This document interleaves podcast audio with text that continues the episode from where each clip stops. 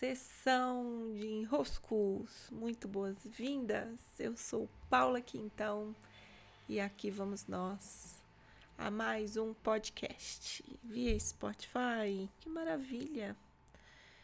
Eu já estava me preparando aqui para deitar. Minha voz já tá até voz noturna. Meus últimos podcasts foram de voz noturna, devo admitir. E hoje eu assisti o filme da lista de Schindler.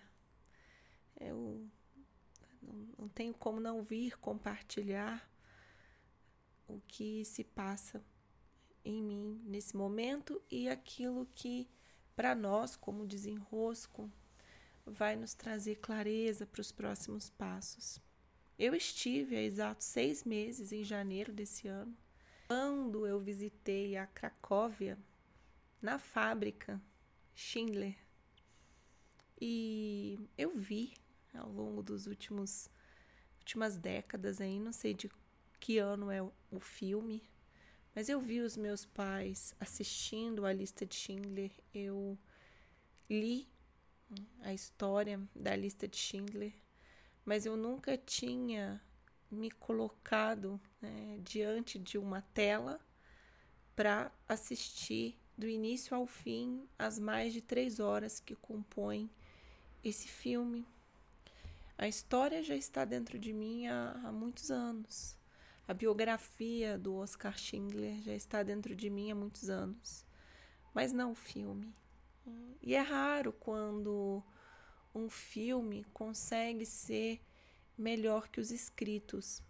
Mas, nesse caso, os escritos sobre a biografia e o que se passou ali, né? Que que lista foi essa?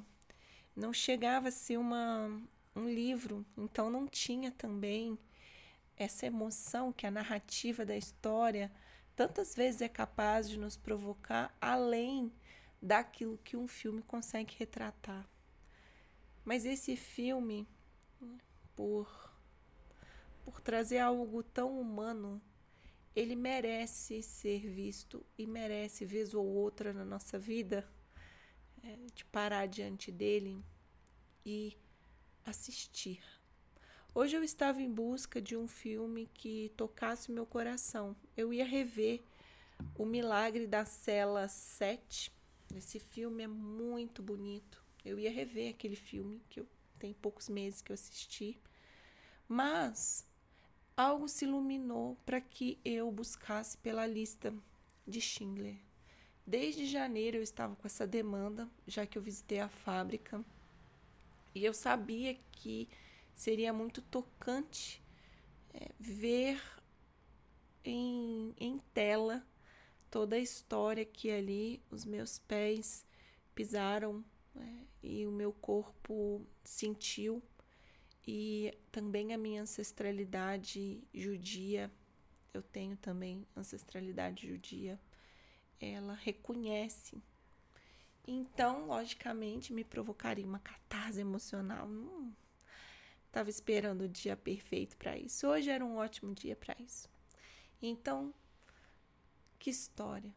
É, que beleza há quando nós, é, não porque já nascemos assim, não porque esse coração imenso já está posto em nós, não porque a bondade já esteja posta, não porque o coração já esteja desde o início dos nossos tempos expandido. Não é assim, né? não é assim. E é bonito, é muito bonito ver a história de um homem comum né? vivendo de olhar para os seus resultados é, com esse glamour do resultado, com esse com essa busca pelo sucesso, com essa busca pelo dinheiro, por essa busca pela superação de si mesmo, vivenciando resultados financeiros. O quanto para ele, para a biografia dele, era a vitória estava nisso. E como que no momento da história a chave vira a chave vira e vira para a direção daquilo que não morre nunca. É porque não é colocar numa balança é, dizer que o dinheiro não tem valor, não é isso. Mas as coisas que o dinheiro pode fazer, porque o dinheiro em si é só uma moeda de troca, já tive a oportunidade de falar sobre o dinheiro aqui com mais detalhamento, né? Mas o dinheiro não passa de um instrumento de troca. E o que vai importar no final das contas é pelo que você troca. Então ali o que ele estava trocando, ele estava trocando pelo car pelos carros, pelas mulheres, pelas bebidas, pelas festas.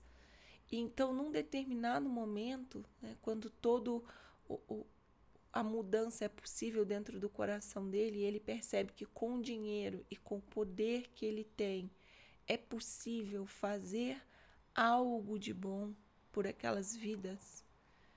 É, não porque ele tenha a pretensão de ser bom, não porque ele se coloque no compromisso de ser bom, mas porque as circunstâncias chamam ele a esse cuidado com o outro.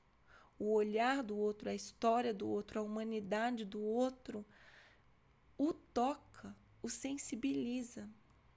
Ele se permite ser tocado pelo outro. E então ele coloca todos os recursos que ele tem, não só o dinheiro, mas principalmente o poder que ele tem em salvar vidas. É.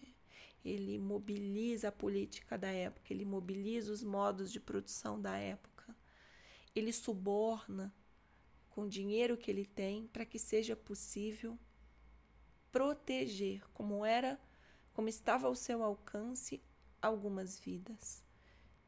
E aí algumas vidas se resumiram em 1.100 vidas, 1.100 judeus que foram poupados do campo de concentração e que puderam, ao longo dos seis anos de guerra, né, tantas mortes, puderam passar de uma maneira mais digna, apesar de tantas perdas, apesar de tanta de tantos abusos vividos com suas famílias, ao deixarem suas casas, suas vidas até então, mas puderam passar esse período com muito mais dignidade do que lhes seria oferecido em qualquer outra situação.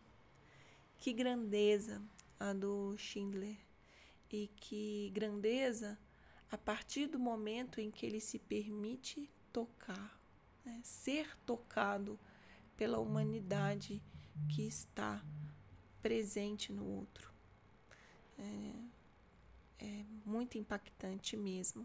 Então, para quem aí, tal como eu, não tinha, não teve ainda a coragem de se sentar frente à tela e assistir do início ao fim a lista de Schindler, sente, é, talvez com uma boa taça de vinho, ou com uma boa comida, é, com um coração receptivo, para que, num lugar de nenhum julgamento, você consiga ver a beleza, a força, a força da história, a beleza de cada um dos personagens, a crueldade humana que está presente em cada um de nós também, é, em pequenas coisas, e nos colocar expandindo, na postura de expandir, de estender o nosso coração. Porque uma vida salva, né? uma vida que se salva, são milhares de vidas salvas. É um pequeno ato em que o nosso coração se distende ao outro, não porque queremos ser bons, mas porque possibilitamos que a humanidade que nos habita venha para a superfície e eu possa enxergar o outro e fazer melhor uso dos recursos que estão na minha mão em favor do outro, em favor de algo maior do que eu mesma. Lindo, um grande abraço. Eu sou Paula Quintão e essa foi a nossa sessão de enroscos de hoje. Beijos e até!